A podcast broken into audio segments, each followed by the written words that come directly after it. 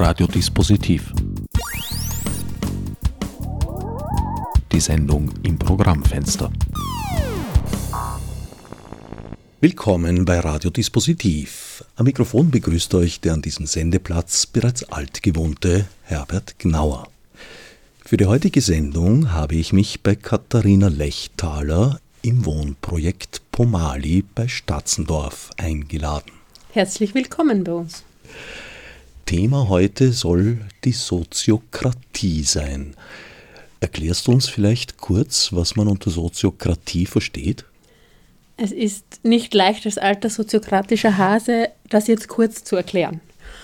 Vielleicht eine Kurzzusammenfassung. Soziokratie ist ein Organisationsmodell, eine Form, organisationale Strukturen aufzubauen.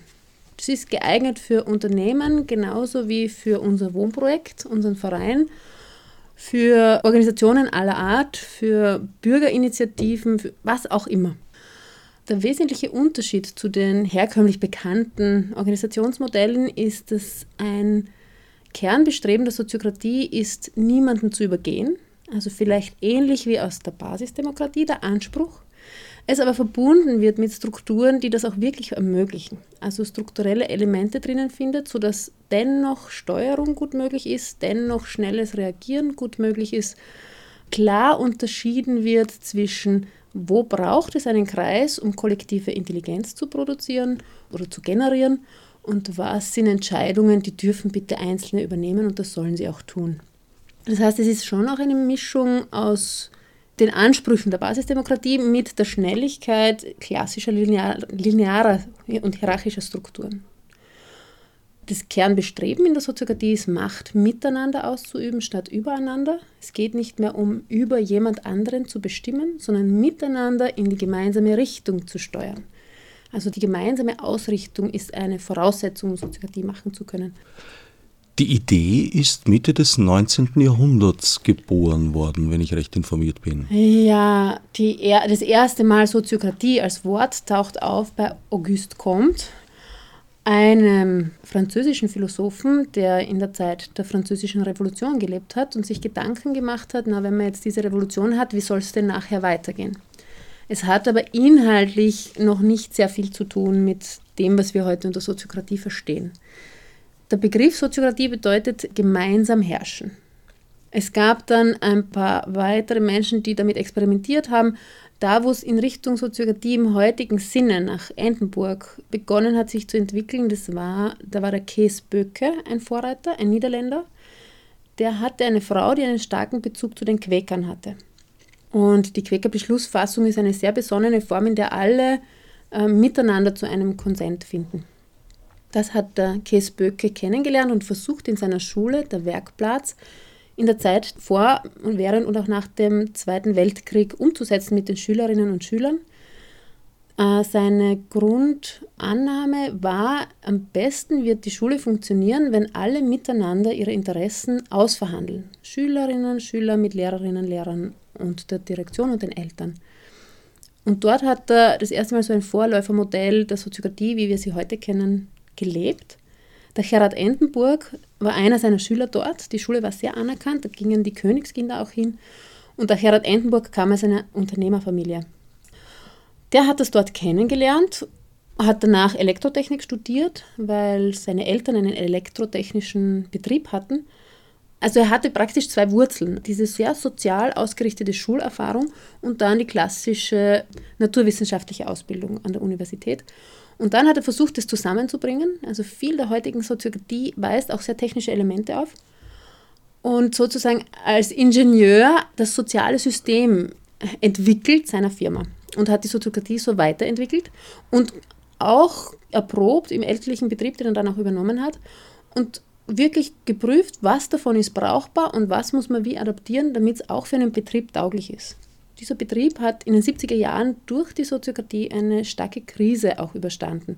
Und das ist nur gelungen, weil die Soziokratie davon ausgeht, dass es, um eine Organisation in Richtung ihres Zieles zu führen oder zu entwickeln, braucht es die Weisheit wirklich aller. Wir können uns nicht leisten, auch nur eine Person und deren Weisheit nicht zu hören und nicht zu berücksichtigen.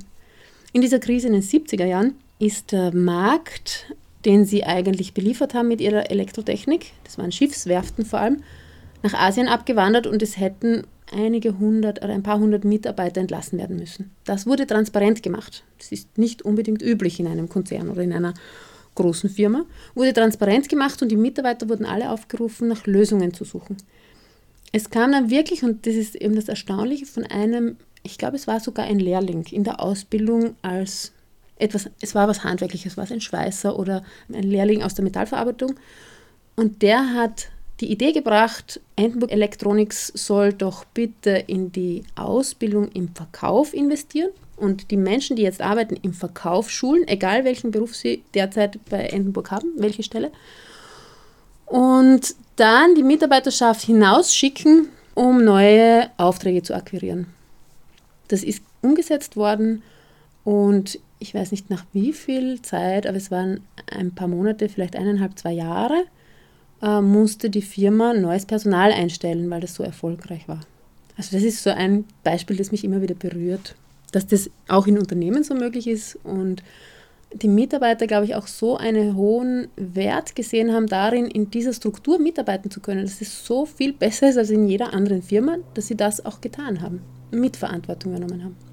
Also soziokratische Inseln, sage ich jetzt mal, sind durchaus auch in einem kapitalistischen Umfeld lebensfähig. Natürlich, Gott sei Dank, ja, Gott sei Dank. Der Kapitalismus ist das, was wir großenteils hier haben und jetzt leben.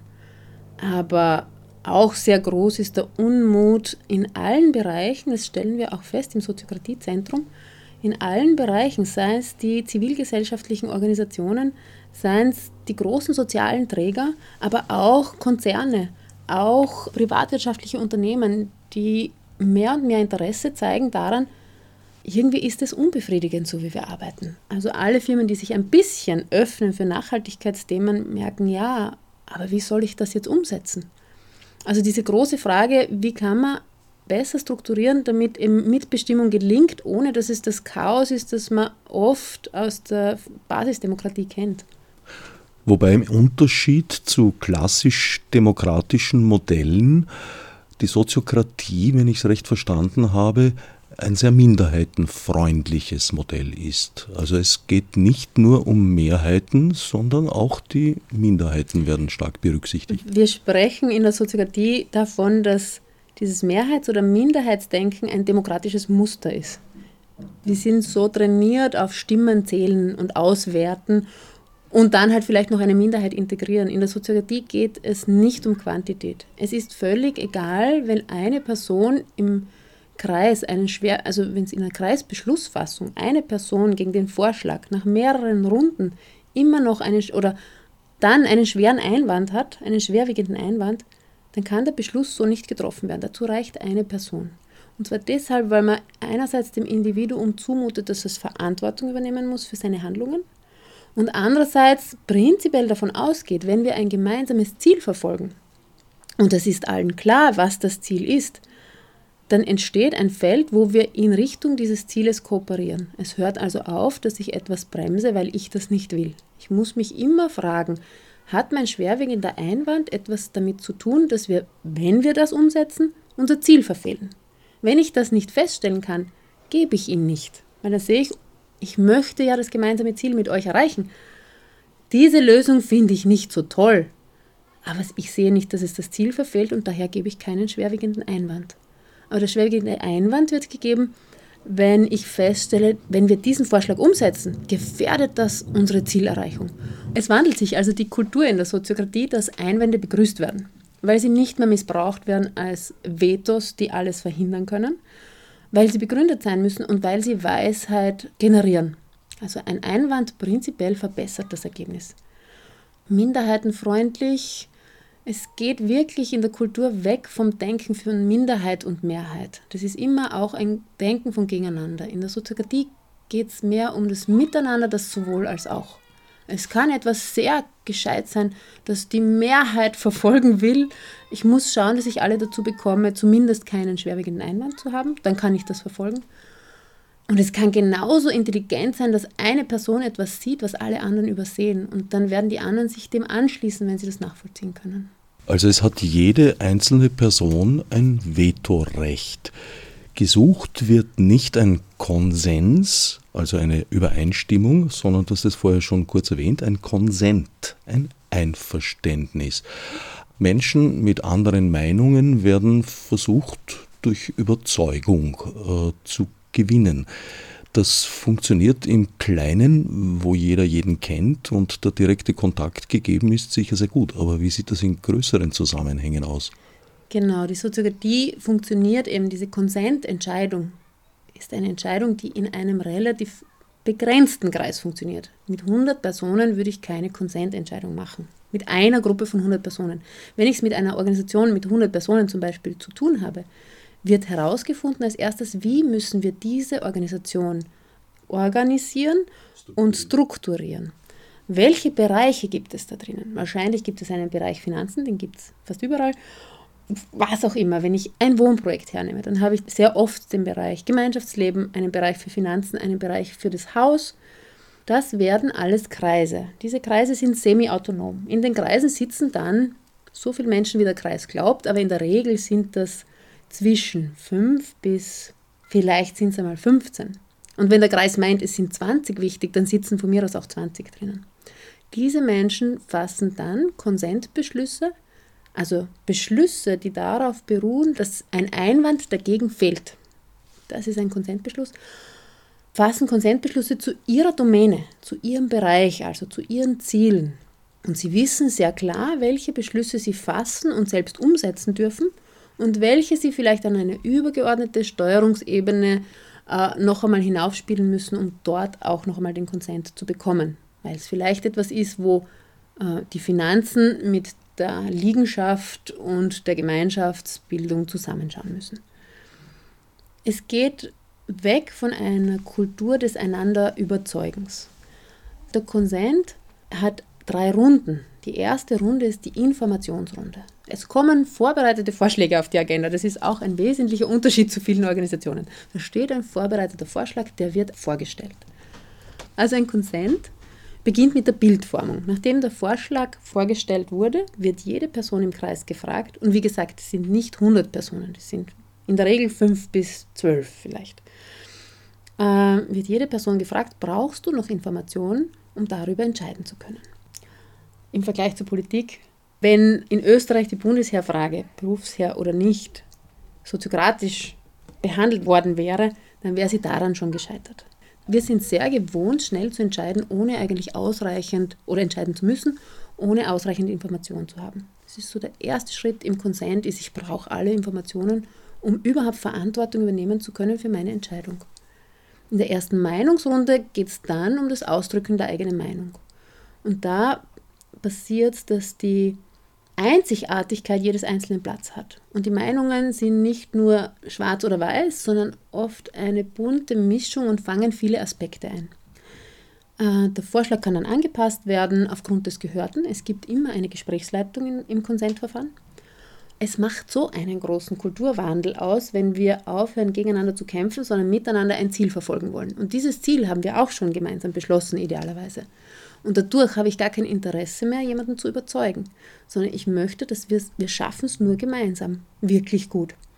Also es geht weg vom heroischen, ich allein kann das alles, hin zu, wir schaffen es nur gemeinsam, wir müssen jetzt eine Lösung finden, wo wir alle mit können. In der zweiten Meinungsrunde gehe ich daher ein auf das Gehörte und da kann durchaus sein, dass ich meine Meinung total verändere und sage, ach ja, was der Karl gesagt hat, das stimmt, das habe ich gar nicht bedacht. Die zweite Runde ist stark die, wo diese wundervollen Einzelperspektiven verschmelzen zu etwas Co-Kreativem. Da entsteht ganz viel Co-Kreation. Und am Ende wird der Vorschlag nochmal angepasst und meistens in 99 Prozent der Fälle reicht das, um danach eine Konsentabfrage zu stellen, ist dieser Vorschlag gut genug, sicher genug, um ihn auszuprobieren, good enough for now, safe enough to try. Ist besser, genau. und dann gebe ich meinen Konsent. Oder ich deute meinen Einwand an und dieser wird auch noch integriert, idealerweise. Allerdings kann es auch bei einem gemeinsamen Ziel natürlich mehrere Wege geben, dieses Ziel zu erreichen. Wie löst man da etwaige Konflikte auf, wenn Weg A, B, C einander ausschließen? Wenn das Ziel so stark und kraftvoll ist, dann steigert das die Möglichkeit, meine Lieblingsvariante loszulassen. Manchmal kann schon sein, dass man sehr schwer loslassen kann und dann ist meistens wer in der Runde, der dann sagt, ich glaube, wir versuchen gerade herauszufinden, ob es besser ist, die Kirche von links oder von rechts her zu erreichen. Also es, es, entsteht ein Bewusstsein. Für die Soziokratie ist schon auch so. Es reicht nicht, ein Buch zu lesen und es dann zu tun. Es ist ein großer Kulturwandel. Es werden die eigenen Muster berührt von entweder sehr schnell Verantwortung abzugeben oder sehr schnell viel Verantwortung zu nehmen.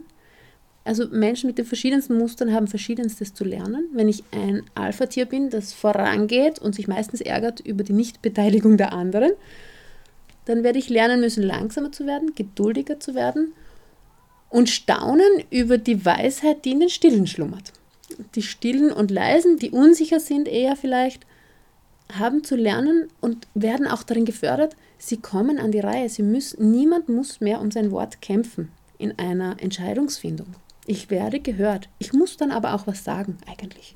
Weil ich muss ja dann Mitverantwortung übernehmen. Ich kann dann nachher auch nicht mehr hinausgehen und sagen, die haben schon wieder.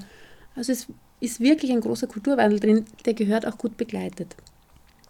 Und im Laufe dieser Begleitung wird es mehr und mehr klar, ach ja, wir wollen ja auf das gemeinsame Ziel zu. Na gut, meistens, wenn es so um verschiedene Wege geht, dann ist so eine gute Lösung ich gebe dann meinen leichten Einwand und sage, ich bin mir nicht ganz sicher, ob das ein guter Weg ist. Mir wäre lieber, wir machen in drei Monaten eine Messung und schauen dann, ob uns das wirklich in Richtung Ziel näher bringt. Also ist ein Prinzip in der Soziokratie ist auch, man beschließt etwas und die Beschlüsse, da geht es darum, die ist eben safe enough for now, good enough to try.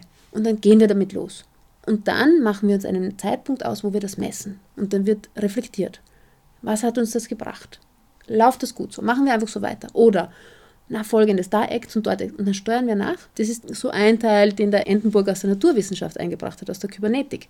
Ich muss tun, dann muss ich Daten sammeln und dann muss ich schauen, ob ich anpassen muss. Und das laufend.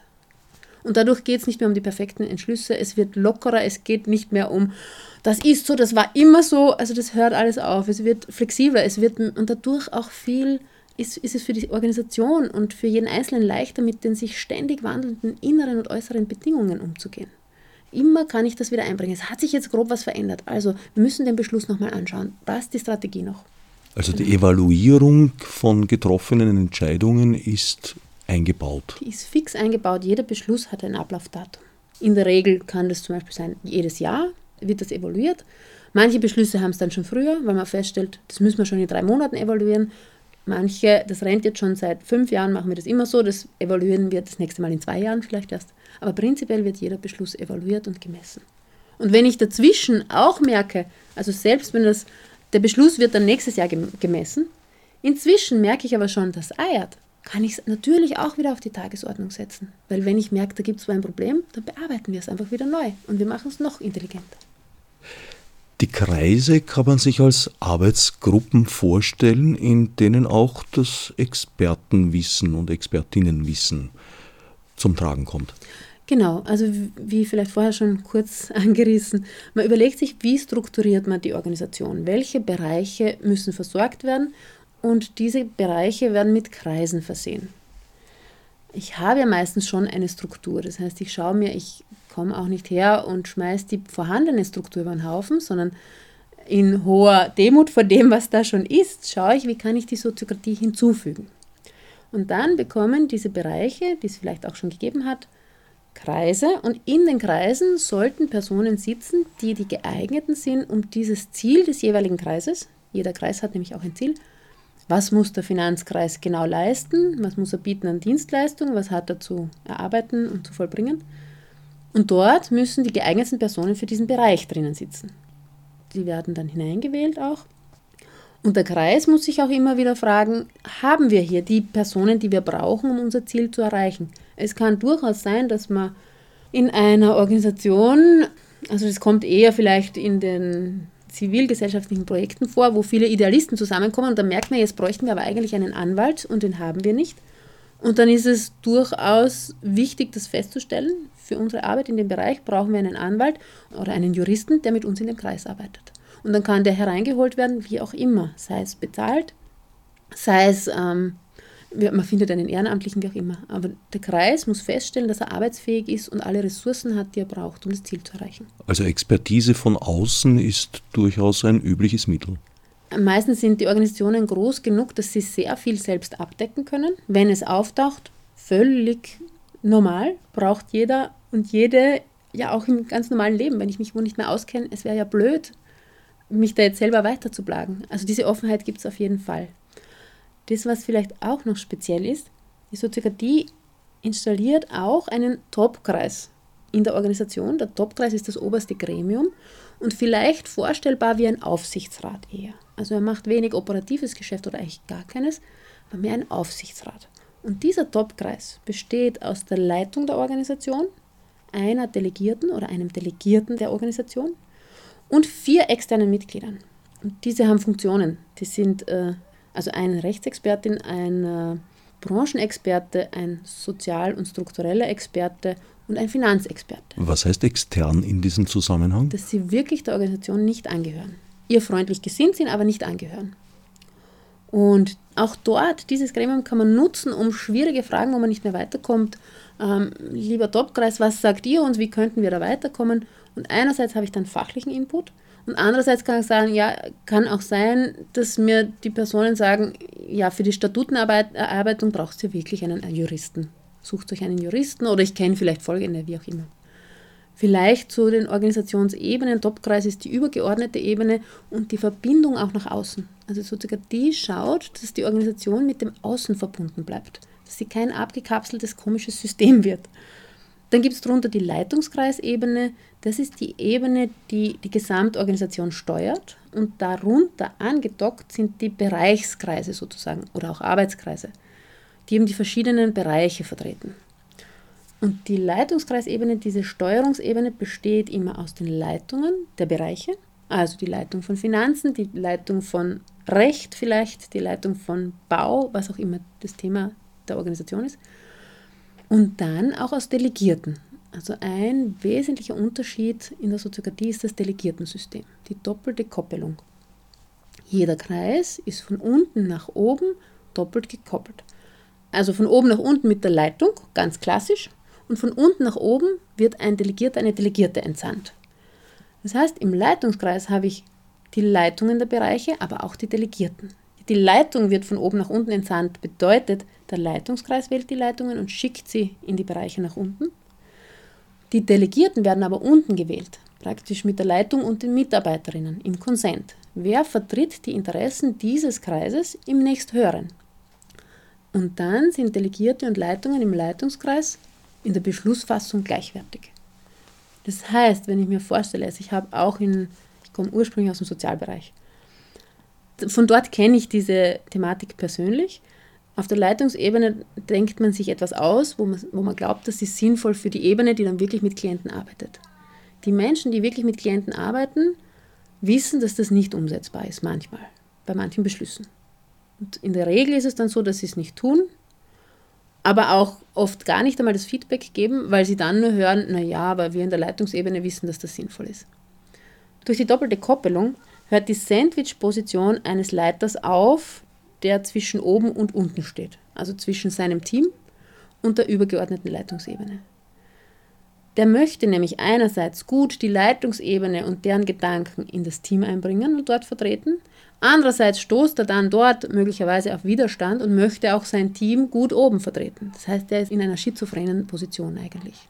Er kann sich dann entscheiden, entweder nur sein Team zu vertreten und gegen die Leitung zu kämpfen oder nur die Leitung zu vertreten und gegen sein Team zu kämpfen oder einmal so zu tun und einmal anders. Also die Kommunikation zwischen den Kreisen geschieht über Delegierte, die aber an die Entscheidungen ihrer Kreise gebunden sind oder haben die selbst eine Art Verhandlungsmandat und Spielraum? Ja, die Kommunikation funktioniert über beide. Die Leitung kommuniziert vor allem von oben nach unten. Liebe Leute, unser neuer Auftrag lautet, und das sollen wir hinbekommen bis das führt vielleicht zu Diskussionen, vielleicht ist das auch ganz in Ordnung, aber möglicherweise, wenn es zu Diskussionen führt, wird das diskutiert und besprochen und der Delegierte, der da dabei ist, bekommt mit, aha, wenn wir das so umsetzen, dann ist das schon so eine Überlastung, dass eine Person überlegt zu kündigen und der anderen wird es schon ganz schlecht. Also da haben wir ein Problem. Und diese delegierte Person sitzt in jeder übergeordneten Leitungssitzung auch drinnen und bringt das mit ein und sagt, ja, liebe, also auf der oberen Ebene jetzt, bei der nächsten Sitzung, lieber Leitungskreis, ihr habt letztens beschlossen, dass wir folgende Umsatzziele machen sollten, vielleicht. Und das Feedback von unserem Kreis ist, wir können das nicht mittragen. Das schaffen wir einfach nicht. Das ist eine Überforderung. Uns fehlen folgende Ressourcen, wir sind so überlastet und es gibt schon solche Krankenstände oder was auch immer. Das heißt, der Delegierte hat die Erlaubnis und das Recht und die Pflicht, die Interessen des Kreises zu vertreten. Er ist aber nicht gebunden daran, dass der Kreis ihm sagt, du musst dort das vertreten und darfst davon nicht abkommen, weil das wäre gegen das Konsentprinzip. Das heißt, es passiert wirklich jetzt in einer Firma, dass Management und Ausführung anfangen zu kooperieren, weil das Management versteht, ich kann meine Ziele nur erreichen, wenn die unten auch sagen, das geht. Und ich kann mir überlegen, wie können wir einander unterstützen, dass es geht. Und die Ausführenden verstehen, dass sie im Management Unterstützung haben, um ihre Ziele zu erreichen und ihren Auftrag zu erfüllen und dass sie aber auch gehört werden, was sie brauchen und wo ihre Grenzen sind dazu. Und das bespricht der Delegierte in gleicher Weise mit mit den anderen in der übergeordneten Leitungssitzung. Das erinnert wiederum ein wenig an das Modell der repräsentativen Demokratie, wo eben Menschen benannt werden, die dann zwar eine bestimmte Haltung zu vertreten haben, aber durchaus auch äh, die Möglichkeit haben, von der abzugehen und sozusagen einen Verhandlungsspielraum zu bekommen. Auf jeden Fall. Der Delegierte, die Delegierte hat jeden Verhandlungsspielraum, weil der Konsent bildet sich durch die gehörten Argumente. Es kann sein, dass der Delegierte sagt, aha, ich verstehe jetzt, dass die Situation so und so ist. Ich gebe also wirklich dazu meinen Konsent. Das hat er in seinem Kreis auf der untergeordneten Ebene auch zu vertreten. Wenn er laufend in die Richtung entscheidet, dass er die Interessen schlecht vertritt, wird er abgewählt werden. Aber er hat prinzipiell jeden, jeden Spielraum und muss es gut vertreten und argumentieren können. Gibt es da eine Art Reißleine, falls jemand eine Dominanz entwickelt? Die den anderen nicht mehr gut tut. Das passiert, dieser Prozess ist meistens in der Begleitung, deswegen ist Begleitung so wichtig bei diesen Prozessen. Es ist ein Umlernen und wenn ich eher dominant bin, dann tue ich mir schwer mit Konsentbeschlüssen. Dann tue ich mir vielleicht auch schwer zu glauben, dass wir das jetzt so wirklich ausprobieren sollten, weil ich weiß ja, was das Richtige ist. Das muss ich lernen, wenn ich so gestrickt bin, dass ich eher dominant bin.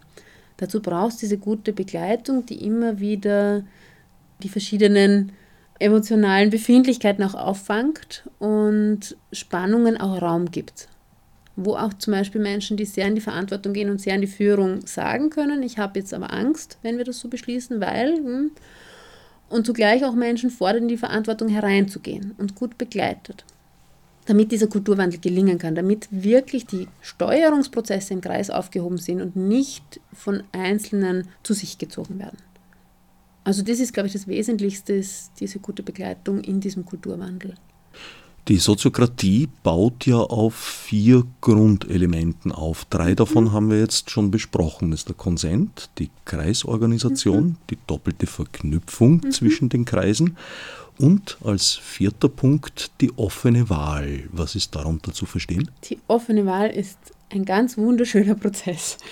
Wenn also in der Soziokratie eine Funktion frei geworden ist oder zu vergeben ist, sei sie neu oder weil die Person, die es bisher gemacht hat, ihre Amtsperiode vollendet hat. Das heißt einmal, prinzipiell werden Funktionen auf Dauer vergeben. Festgelegte Dauer. Was die Dauer ist, muss der Kreis für sich selbst herausfinden. Er könnte genauso auf zehn Jahre etwas vergeben. Also ganz unterschiedlich je nach Organisation. Wenn diese Stelle frei wird, dann ist die Frage, wer ist jetzt die geeignetste Person, um diese Stelle gut zu erfüllen, weil wir brauchen die geeignetste Person, um unsere Ziele gut erreichen zu können. Wenn ich das jetzt frage, also das kenne ich sehr aus der Vereinsarbeit und aus den zivilgesellschaftlichen Bewegungen, wer möchte das machen? Dann finde ich die Menschen, die das machen möchten. Das sind oft nicht die geeignetsten und immer die, die das Muster haben, dass sie schlecht aushalten, dass eine Position offen ist und dass sie schnell verantwortlich werden. Mit dieser Abfrage, wer möchte das machen, erreiche ich nie die, die vielleicht stiller sind. Egal, auch wenn sie Experten sind auf dem Gebiet, melden sie sich vielleicht nicht so schnell.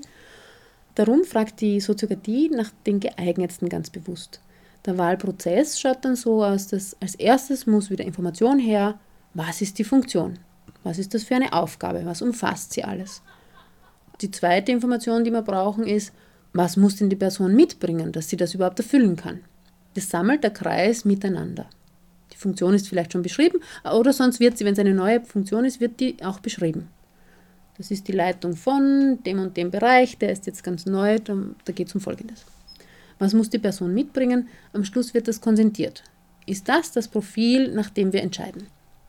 Dann ist der Konsent getroffen und dann geht es um die Frage, was glaubt ihr, wer ist jetzt die geeignetste Person für diese Position? Und jede Person überlegt sich einen Namen. Es geht also weder um Nominierungen im Vorhinein noch um andere Systeme, sondern in der Situation überlege ich mir jetzt einen Namen. Was glaube ich, wer ist die Person? In der ersten Meinungsrunde nennt dann jeder den Namen, die sie oder er sich überlegt hat.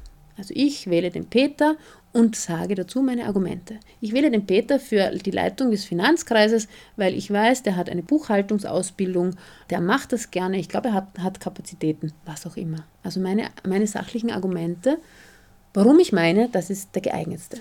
Es wird im Kreis abgefragt und die Moderation schreibt sich das mit, um ein Bild zu bekommen. Oft ist es so, dass im Kreis von fünf Leuten gibt es fünf verschiedene Vorschläge. Das heißt, ich habe vier andere Vorschläge, auf die ich selber gar nicht gekommen bin.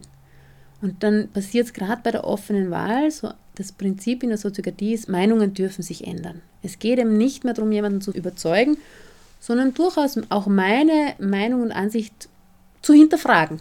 Und wenn das mehr und mehr Kultur ist, dann ist das so oft so, dass in der nächsten Runde noch einmal ganz stark gewechselt wird. Ja, das stimmt. Das, was die Claudia über den Karl gesagt hat, das finde ich auch. Ich schließe mich jetzt eigentlich dem Karl an. Ich wähle doch nicht mehr den Peter, sondern den Karl. Durch diese zweite Runde entsteht ein neues Bild, schon ein etwas ko-kreativeres. Wir sind aufeinander eingegangen. Wir haben berücksichtigt die Argumente der anderen. Die Moderation hat dann die Aufgabe, jemanden vorzuschlagen das ist die Person, die am besten den Kriterien entspricht und wo ich das Gefühl habe, die hat auch einen Rückhalt in dem Kreis. Es ist aber nicht die Person, die die meisten Stimmen hat. Nicht zwingend. Es ist manchmal dasselbe, aber es ist nicht zwingend. Die Moderation schlägt vor, ich schlage also jetzt den Karl vor und die Personen geben ihren Konsent und sagen, ja, Konsent, das ist gut. Vielleicht zur Konsentabstimmung. Ich habe drei Möglichkeiten. Ich gebe den Konsent, das heißt keine Einwände. Ich gebe einen leichten Einwand, das heißt, ich hätte da noch was beizutragen.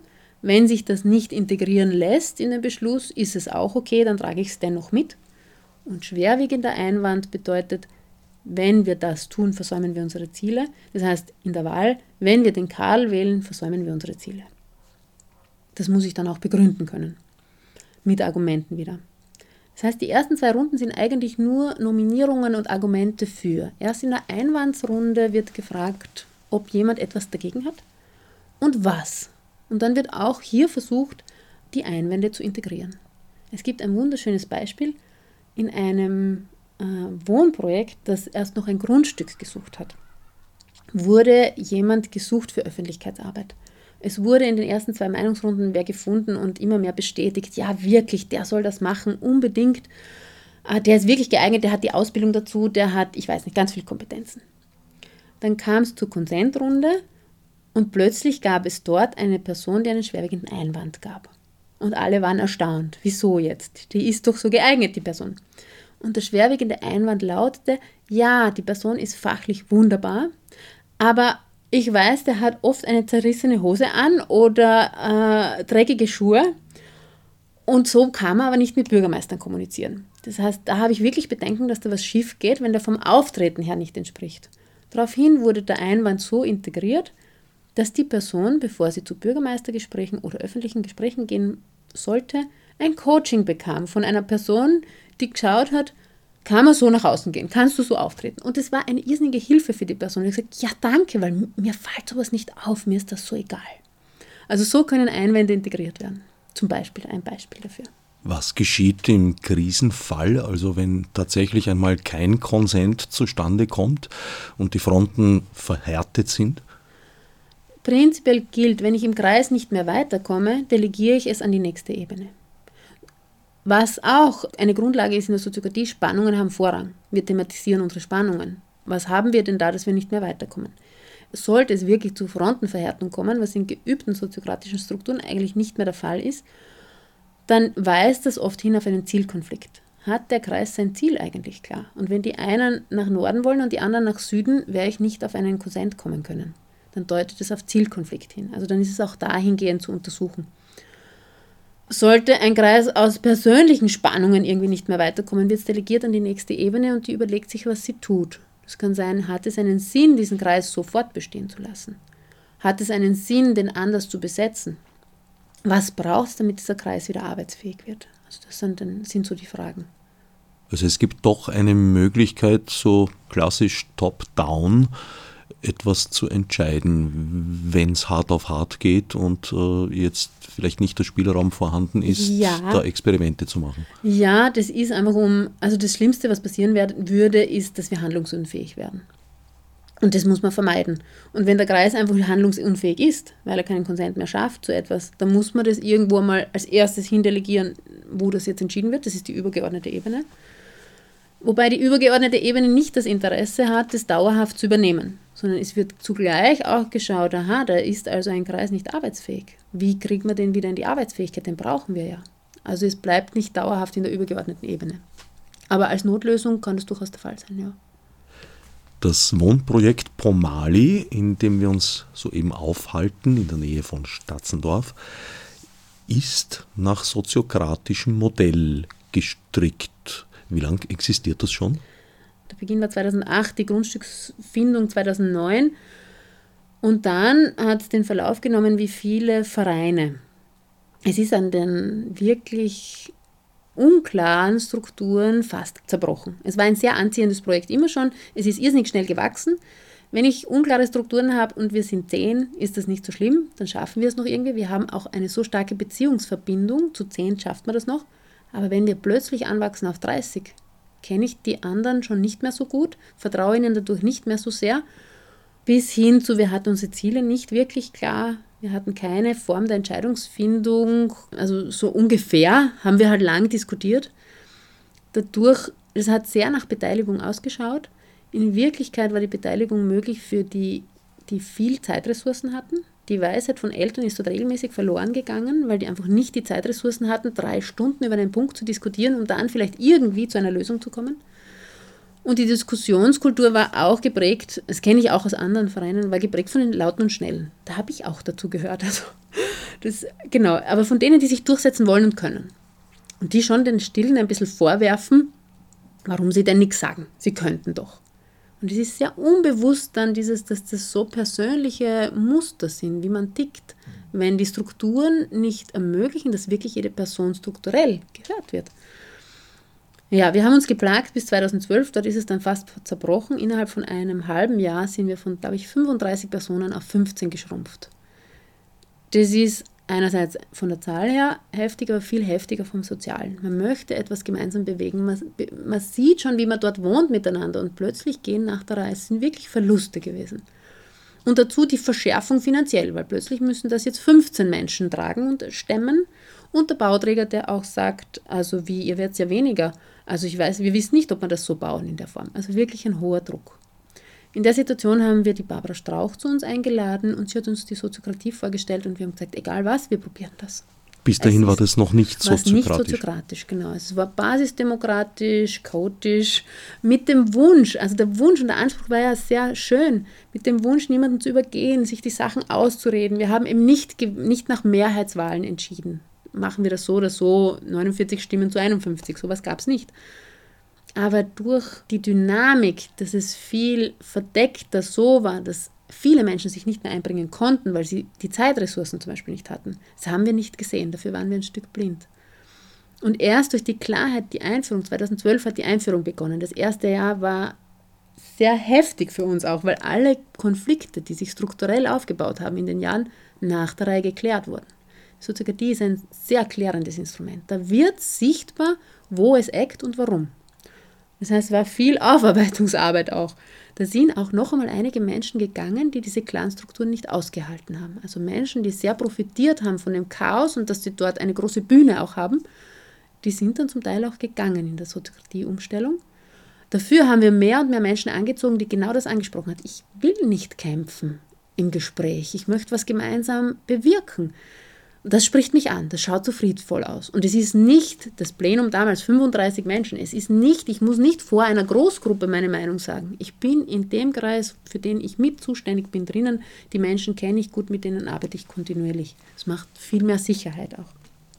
Also es gab durchaus konfliktreiche Zeiten. Durchaus, sehr konfliktreich, ja, durchaus sehr konfliktreich. Vor allem die Gemeinschaftsforscherin, die Diana Leaf Christian, die sagt überhaupt den radikalen Satz, es gibt keine persönlichen Konflikte, es gibt nur strukturelle.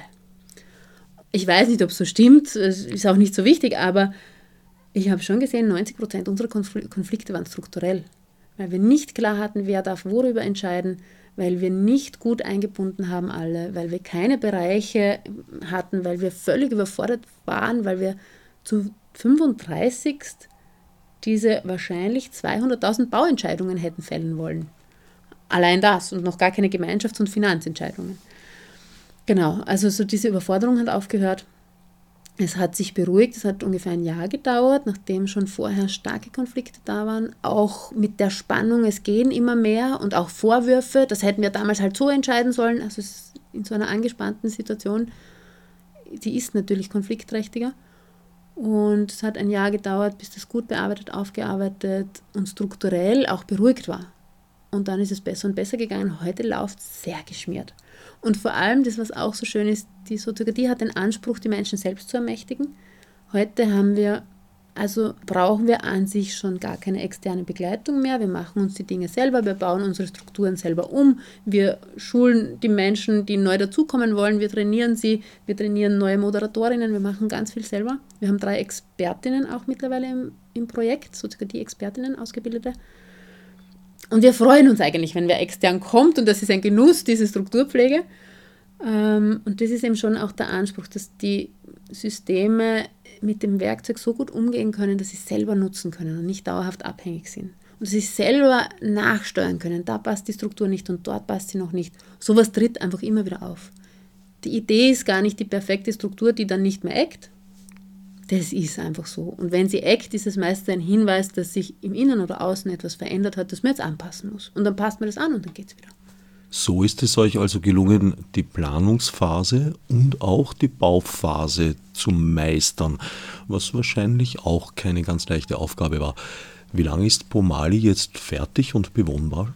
Wir haben 2012 Soziokratie implementiert. Daraufhin ist alles sehr viel schneller gegangen als davor, weil die Entscheidungen klarer und nachhaltiger wurden. Das hat dazu geführt, dass wir 2013, also wir, wir haben mit, einem, mit der Heimat Österreich gebaut, einer, einem Bauträger, 2013 war Baubeginn abgeklärt mit Bauträger, weil es war auch vor, ein halbes Jahr davor noch nicht ganz klar, wird das jetzt so gebaut, wie wir uns das wünschen oder nicht. Und Ende 2013 war der Einzug. Es wurde, wurden zwei Trakte mal errichtet oder zwei Wohnhausreihen und zwei Reihen wurden dann auch noch später erst nacherrichtet. Also es wurde in zwei Etappen gebaut. 2013 wurde die erste bezogen, 2015 die zweite. Also seit etwa drei Jahren steht es in der Form, wie ich es heute erlebe hier. Genau, genau. Es war ein sehr spannender Prozess auch von einer Gruppe, die plant, etwas zu bauen, wo das ein großer Schwerpunkt ist vom Inhalt und plötzlich fällt dieser große Schwerpunkt weg, weil es ist jetzt da, zu einer Gruppe, die jetzt miteinander hier wohnt. Und plötzlich ist es ganz anders. Und es braucht auch strukturell wieder eine Umstellung, das war auch sehr klar.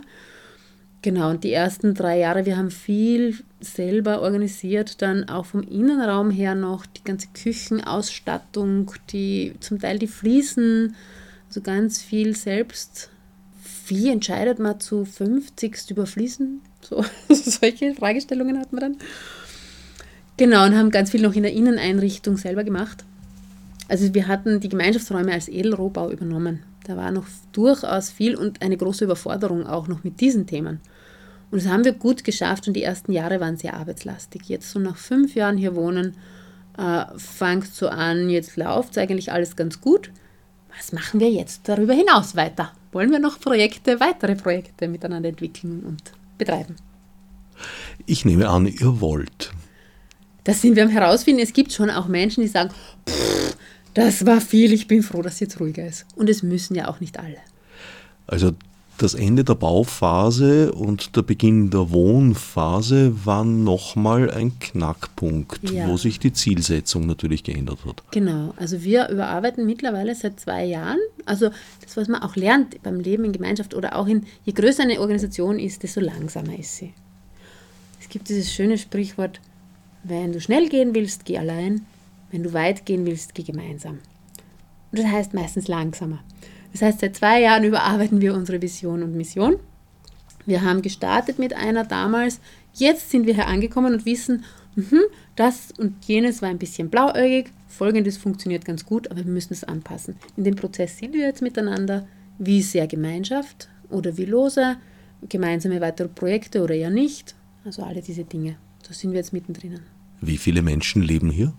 Wir sind ungefähr 50 Erwachsene und 20 Kinder fix und 10 Kinder, die einen Elternteil hier haben und den anderen Elternteil woanders. Also so zwischen 70 und 80 Personen. Genau. Mhm. Und das Lebensgefühl ist gut? Wunderbar. Sehr gut ist das, genau. ja. Gibt es bei Pomali auch Wechsel in der Bevölkerung sozusagen? Natürlich, ein Wohnprojekt ist was Organisches und da verliebt man sich woanders hin oder merkt, dass man eigentlich doch den Bauernhof für die kleine Familie möchte. Natürlich gibt es Wechsel. Es gibt auch Menschen, die draufkommen, Gemeinschaftsleben halte ich doch nicht aus, das ist mir zu viel. Und es gab auch Menschen, die gemeint haben, Pomali ist viel zu langweilig und viel zu wenig politisch, wir machen viel zu wenig Aktionen. Also es ist ein bisschen wie mit dem Traumpartner. Man zieht ein, dann stellt man fest, das ist doch nicht der Traumpartner und dann muss man sich fragen, ist es gut genug?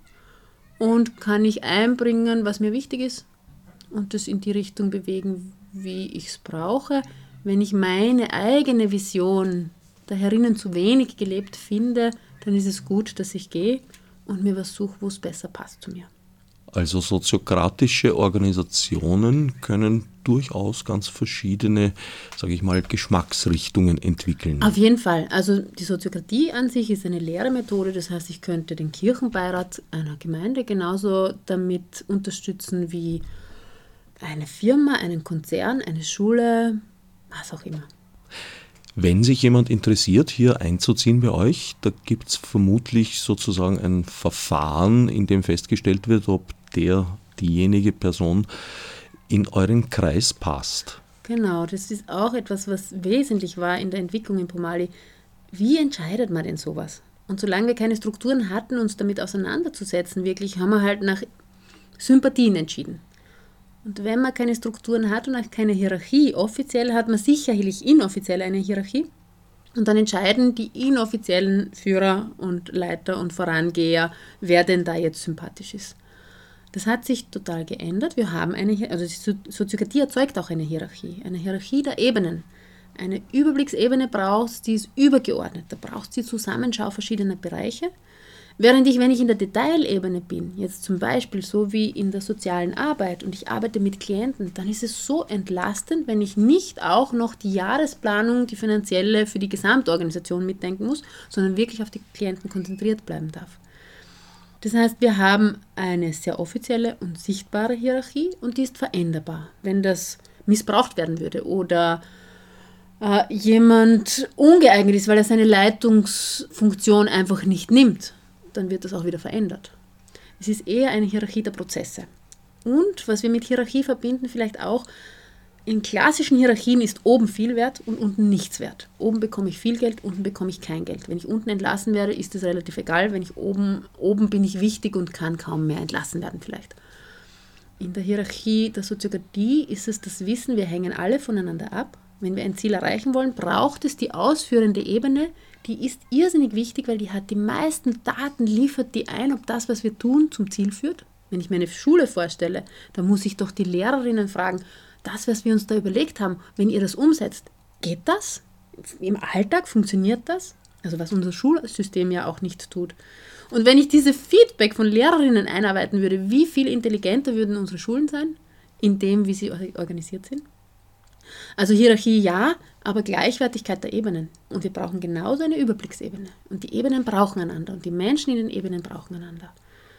Und zum Aufnahmeprozedere, dadurch hat sich entwickelt, es geht weg von rein sympathisch für manche, sondern es geht wirklich um Fähigkeiten. Wir brauchen Menschen, die sich zeigen, also jetzt in unserem Wohnprojekt brauchen wir Menschen, die sich zeigen können, die emotional spürbar sind, weil wir wollen wohnen miteinander hier auch, die einen guten Umgang sozial haben und auch mit den Kindern, die eine Moderation aushalten. Es halten nicht alle Menschen eine Moderation aus, dass sie nur sprechen dürfen, wenn sie am Wort sind zum Beispiel. Genau, Menschen, die nicht mit einer ihren Bedürftigkeit herkommen, sondern etwas beitragen wollen und können. Also so, das sind, wir haben wirklich Kriterien mittlerweile entwickelt und schauen uns die Menschen dahingehend auch an. Und das ist sehr hilfreich, weil dann kann sein, dass wir uns entscheiden für Menschen, die sind uns vielleicht gar nicht. Also ich habe Konsent gegeben zu Menschen, die mir nicht sehr sympathisch waren. Ich habe nicht feststellen können, dass sie den Kriterien nicht entsprochen hätten. Heute sind manche davon meine besten Freunde. Ich hätte die gar nicht genommen, wenn es nur nach Sympathie gegangen wäre. Das Bekenntnis, das klare Bekenntnis zu Hierarchien finde ich hier aus meiner Erfahrung heraus sehr vernünftig, weil ich eben die Erfahrung gemacht habe, mit augenscheinlich basisdemokratischen Konstruktionen, dass sie sehr stark dazu neigen, verdeckte Hierarchien zu entwickeln, die dann oft sehr viel steiler und auch undurchlässiger sind als ausgesprochene. Und unveränderbarer auch. Wenn jemand ein Projekt gründet, dann hat er grundlegend einen anderen Rang. Das ist einfach systemtheoretisch belegt. Das ist so. Und den kann ich ihm auch gar nicht wegnehmen. Wenn aber sich das verbindet mit einer Hierarchielosigkeit, einer scheinbaren, dann habe ich den, auch wenn er kein Guru sein möchte, in einer Position, wo er selbst nicht hinausfindet und die anderen nicht hinausfinden. Das war auch im Pomali Thema. Wir wollen nicht ein Projekt sein von dem Gründer. Wir wollen ein Miteinander. Was damit einhergeht, ist, dass Menschen, die in informellen Hierarchien viel Macht haben, selber einen großen blinden Fleck dafür haben. Sie sehen wirklich nicht, und das kenne ich von mir selber, ich habe nicht gesehen, dass ich mehr Macht habe als andere. Und dann wird das Thema Macht in den, in den Raum geworfen. Wir müssen Macht thematisieren. Das ist dermaßen abstrakt für mich gewesen. Ich habe nicht gewusst, was ich damit tun soll. Erst durch die Strukturierung ist mir bewusst geworden, aha, jetzt habe ich wirklich die Macht über folgenden Bereich, weil ich der Leitung bin und verantwortlich bin. Aha, und diese Macht habe ich jetzt nicht mehr, weil da bin ich gar nicht verantwortlich, da ist jemand anderer und auch dieses Verändern. Also ich glaube, wenn man in ein System kommt, das sagt, es hat keine Hierarchie, dann sage ich immer, ich glaube nicht, dass es Systeme ohne Hierarchie gibt. Es gibt sie sicher. Ihr wollt sie nur nicht sehen. Und dann könnt ihr sie auch nicht verändern. Und das führt zu viel mehr Schmerzen, als wenn man sich mit Hierarchie anfreundet. Das Wort heißt ja eigentlich heilige Ordnung. Das ist eigentlich was ganz Schönes. Anfreundet und sagt, okay, und dafür steuern wir dieses Ding jetzt bewusst. Ihr seid jetzt nicht die einzige soziokratische Insel. Es gibt mehrere soziokratische Zentren, die untereinander vernetzt sind. Ich nehme mal an, auch basierend auf dem soziokratischen Modell. Also Soziokratie heißt ja eigentlich nur miteinander herrschen. Der Endenburg hat entwickelt die soziokratische Kreisorganisationsmethode. Das ist das strukturelle Modell oder ein strukturelles Modell, das Miteinander herrschen strukturell ermöglicht. Das heißt, die SKM ist eigentlich das, was wir tun, ganz genau genommen. Und der Endenburg, der sie also so entwickelt hat und die dann auch noch weiterentwickelt wird, wurde und laufend weiterentwickelt wird, Endenburg hat dann veranlasst, damit das auch geschieht und es nicht ein dogmatisches Ding wird, das fix und starr ist, braucht es also ein Zentrum und hat das erste Zentrum in den Niederlanden gegründet zur Entwicklung und Verbreitung der Soziokratie. In Österreich ist die Soziokratie über die Wohnprojekte-Szene sehr stark gekommen, weil dort der Bedarf am größten war. Die basisdemokratisch chaotischen Strukturen funktionieren nicht, lineare will man nicht, Guru braucht man auch nicht. Also was dann? Da sind Menschen auf die Soziokratie gekommen. Und die Barbara Strauch, der Florian Bauernfeind, der Georg Ortner und ich haben im Zuge unserer Fortbildungen zur Soziokratie dann beschlossen, wir brauchen in Österreich auch ein Zentrum. Das haben wir 2012 gegründet, 2013 eröffnet und verfolgen im Zentrum vor allem das Ziel der Verbreitung. Der Verbreitung, der Bekanntmachung und der Ausbildung. Weil wir glauben, wenn Soziokratie der Gesellschaft zur Verfügung stehen sollte, braucht es, dass es bekannt ist, aber auch, dass es gut ausgebildete Beraterinnen gibt. Das heißt, das ist das Ziel vom Soziokratiezentrum. Danach hat sich das Soziokratiezentrum Deutschland gegründet. Ich glaube, so vor zwei Jahren haben die gestartet. Ähm, das Soziokratiezentrum Schweiz ist gerade in Gründung. wir werden wahrscheinlich zusammenwachsen zu einem großen deutschsprachigen Zentrum. Und die Barbara Strauch, eine unermüdliche äh, Verbreiterin der Soziokratie, war heuer in Griechenland und hat gesagt, ja, ich helfe euch ein Zentrum aufzubauen. Ich bin einen Monat bei euch, aber ihr müsst wirklich dazuschauen und dann baut sie dort ein Zentrum auf. Genau. Und hat dort, ich glaube, rund 20 Menschen begeistert, die jetzt ein Team bilden, um in, in Griechenland ein Soziokratiezentrum zu gründen. Die Zentren untereinander sind vernetzt, auch mit den Niederlanden. Äh, die Niederlande haben ein Zertifizierungsprozedere entwickelt, damit die Soziokratie nicht ähm, da so und dort ganz anders ist und doch frei genug, um in Österreich an die österreichische Kultur angepasst zu sein und in Deutschland an die deutsche und in Griechenland an die griechische. Gibt es politische Bestrebungen, beziehungsweise denkst du, dass die Soziokratie als Staatsform geeignet sein könnte? Politische Bestrebungen gibt es auf jeden Fall. Das Soziokratiezentrum plant eine Konferenz 2019 Soziokratie und Politik. Wie könnte das zusammengehen? Es gibt vom Endenburg selbst Ideen dazu, wie man das auf Staatsebene anwenden könnte. Wenn ich mir das vorstelle, äh, es gäbe so etwas wie einen Staat, der noch gar keine Strukturen hat, wäre das natürlich möglich. Ich denke, dass es mit den herrschenden politischen Strukturen nicht einfach ist, weil allein durch das periodische Wahlsystem einerseits, wo eine Regierung etwas beschließen kann, also wo auch immer, sei es auf der Landesebene oder auf der auch ähm, Regionalebene, auch wenn in Wölbling sich der Gemeinderat umstrukturiert, kann das sein, dass nach der nächsten Bürgermeisterwahl weg, weg ist. Also das ist so ein Knackpunkt, den man sich gut anschauen muss dazu. Funktionieren wird es auf jeden Fall. Das, was weg, also womit es nicht funktioniert, ist das Parteisystem. Das Parteisystem baut auf auf Kampf und gegeneinander, auf Hetzen und auf irrsinnig viel, äh, ich muss mich profilieren im Gegensatz zu. Nicht zwingend aus meiner Sicht, es mhm. wird so gelebt zurzeit. Äh, vielleicht ist es das, vielleicht könnte man es auch anders leben, das kann sein. Also so erlebe ich, dass es so gelebt wird sehr stark. Also ich muss mich profilieren, um Wähler anzuziehen. Aber wie schön wäre es, wenn man sich vorstellen würde, es gäbe Ziele für Österreich. Was wollen wir als Österreich erreichen eigentlich? Für uns und die nächsten Generationen. Was wollen wir auf Landesebene in Niederösterreich erreichen für uns, für uns und die nächsten Generationen oder in Wien? Was wollen wir auf regionaler Ebene erreichen für uns im Bezirk oder in der Gemeinde? Wie schön wäre es, wenn die, wenn die äh, Politik in diese Richtung arbeiten würde, miteinander statt dieses Gegeneinanders von dieses und jenes. Und wenn man soziokratisch viel unterwegs ist, dann tut es manchmal richtig weh, was in der Politik auch passiert. Äh, wie man darf dann ja fast nicht eine Meinung vertreten, nur weil von der FPÖ Folgendes gesagt wurde. Und in wahrscheinlich FPÖ-Kreisen darf man etwas nicht vertreten, nur weil, also so dieses, man darf für intelligente Dinge nicht sein, weil sie aus einem gewissen Lager kommen. Und das ist oft so absurd und schade, weil ich glaube, wenn man sich jetzt zum Beispiel hernimmt, die Flüchtlingsthematik, dann spricht die FPÖ eine große Angst von Bürgerinnen an.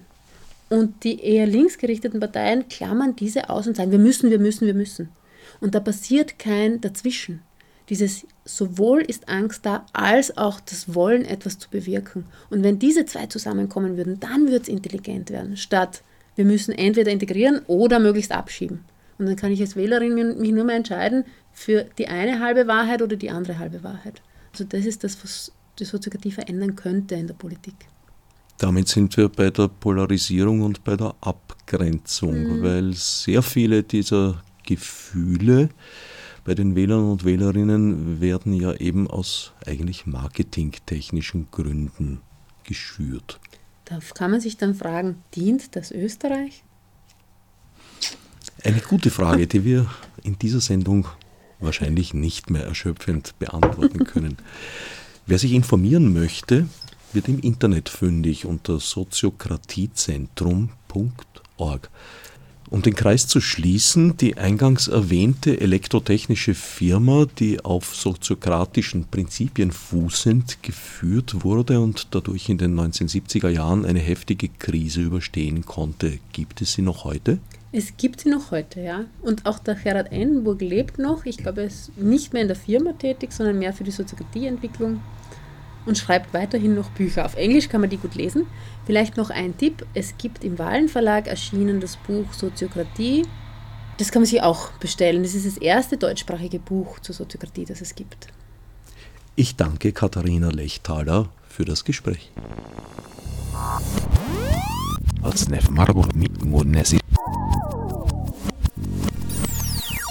Fichte subsidiar